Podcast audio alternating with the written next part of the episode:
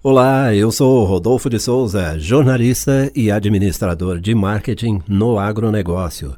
No meu dia a dia, eu ajudo o pessoal do agro, das cadeias produtivas e de empresas produtoras com soluções de comunicação e marketing.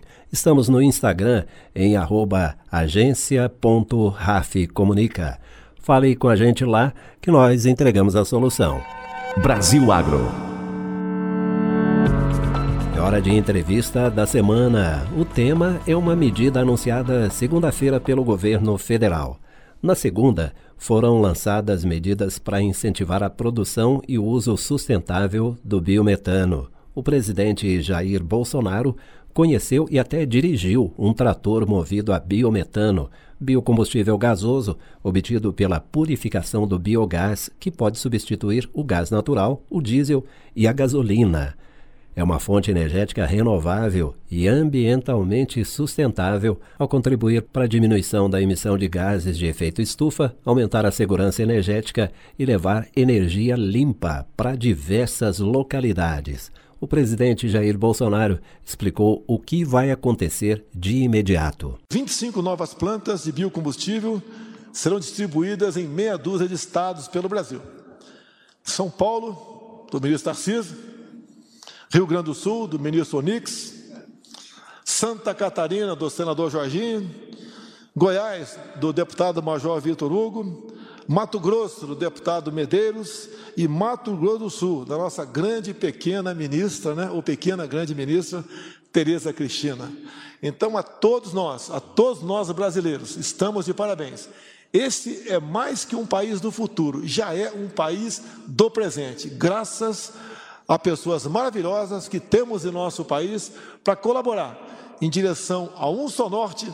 Deixo bem claro que existem três nortes, né? o verdadeiro da quadrito magnético, mas um só norte. O norte verdadeiro na busca de soluções, de atenuar problemas e trazer conforto para a nossa sociedade. O que nós menos queremos com esses conflitos que acontecem no mundo é uma guerra pela segurança alimentar.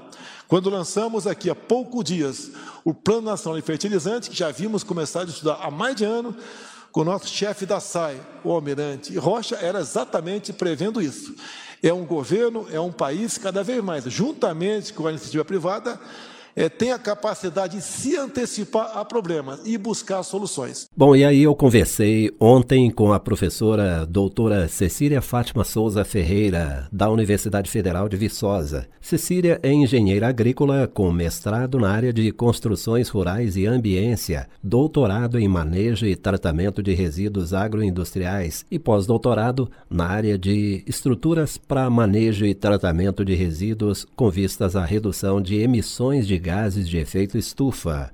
Seu trabalho de ensino e pesquisa é voltado para o planejamento e projeto de toda a infraestrutura de instalações nos processos produtivos, inclusive aquelas para manejo e tratamento de resíduos resultantes da produção animal, ou seja, tem tudo a ver com este tema. Professora, bem-vinda. Essa novidade anunciada pelo governo federal é realmente boa para a economia e o meio ambiente? E, com o tempo, o biocombustível pode substituir o gás natural, o diesel e a gasolina? Prezado Rodolfo, eu que agradeço pela oportunidade de participar. Na verdade, a novidade está no retorno ao incentivo ao emprego de energias alternativas. O biometano se refere ao biogás purificado, ou seja, com mais concentração do metano, que é o componente que confere a capacidade de combustível a esse gás. Numa abordagem histórica, por volta do ano de 1600, foi identificada a presença de uma substância inflamável em regiões pantanosas, mais tarde denominada biogás. Mas, somente em 1776, pesquisadores italianos verificaram o comportamento de queima desse gás. Em 1884, foram registrados os primeiros usos desse gás em sistemas de aquecimento e iluminação urbana. A primeira planta em grande escala para produzir e utilizar o biogás foi em um hospital em Bombaim, na Índia, em 1887. Nos anos 1900, a Alemanha ganhou domínio no processo de produção do biogás, que foi de grande valia durante a Segunda Guerra Mundial, devido à carência de energia. No Brasil, o processo foi introduzido nos anos, no início dos anos de 1950. Na ESAV, né, que é a, a antiga, o antigo nome da Universidade Federal de Viçosa. Devido à crise energética na década de 70, já houve um grande incentivo do governo para o conhecimento sobre como produzir biogás a partir de resíduos agroindustriais e utilizar esse biogás. A partir de então, né, daí ocorreram ciclos específicos de interesse e uso dessa tecnologia no Brasil. O fato indiscutível é que essa tecnologia é grandemente benéfica para o meio ambiente em diversos aspectos, desde o momento em que se pode retirar os resíduos ou substratos do meio, isolá-los do contato com os indivíduos, o que seria danoso, ainda evitar emissões indesejáveis para a atmosfera e, ademais, utilizá-los para produzir energia alternativa.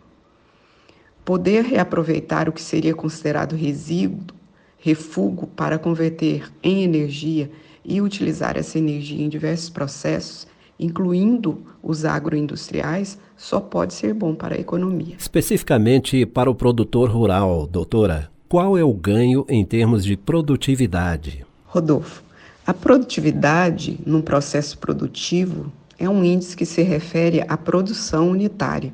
Por exemplo, quantos litros de leite uma vaca produz por ano ou por dia.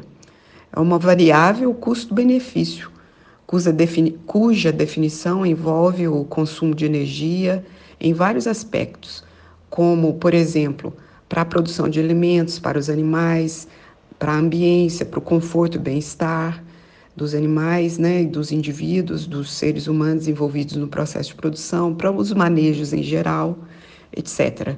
Então, se o produtor pode empregar uma forma alternativa de energia no seu processo produtivo, teoricamente de custo menor, ele terá ganhos em produtividade, pois poderá atuar nesses aspectos para aumentar a produção. Essa é uma realidade acessível apenas aos grandes e médios ou o pequeno produtor rural também pode se beneficiar? Eu entendo que utilizar formas alternativas de energia deva ser a conduta sempre recomendada para propriedades rurais de qualquer porte. Doutora, na realidade brasileira, quais são os tipos de biocombustíveis que podemos usar no agro?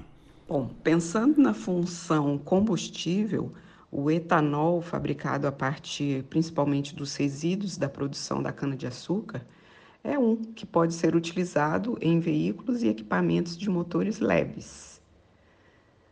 Sabemos que máquinas e motores são necessários nos processos produtivos, agro ou não.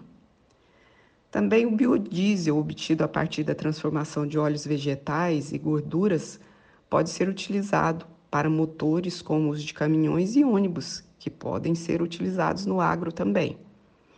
O biometano ou biogás purificado, objeto considerado nas medidas citadas no artigo, assinadas pelo governo, surge como uma promissora alternativa para uso geral, não somente no agro, uma vez que pode ser obtido a partir de uma grande gama de resíduos agroindustriais.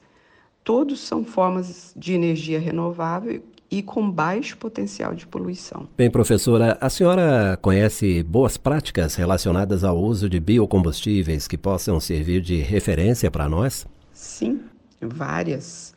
É, posso citar o setor da suinocultura brasileira, que utiliza com grande ênfase a produção de biogás a partir de substratos específicos compostos com os dejetos dos próprios animais. Com isso, consegue reduzir sobremaneira o custo com energia nas unidades de produção. Para finalizar, qual é a sua dica para o produtor que queira saber mais a respeito? Então, Rodolfo, a minha dica principal é que o, o produtor ele busque contactar pesquisadores em instituições de ensino e pesquisa para orientar processos de interesse e conhecer novidades.